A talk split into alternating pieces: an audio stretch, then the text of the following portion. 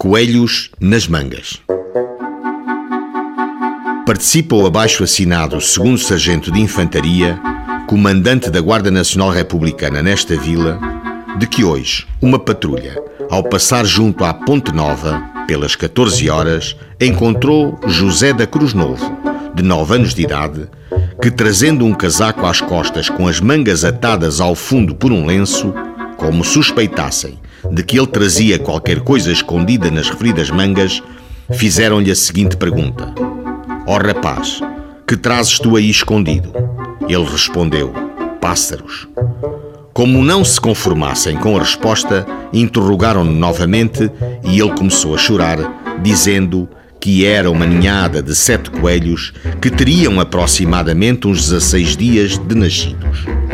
Perguntou-lhe a patrulha quem é que tinha tirado os coelhos da lura e respondeu o garoto que havia sido o pai que lhes havia tirado e que lhes havia entregue para ele os levar para casa.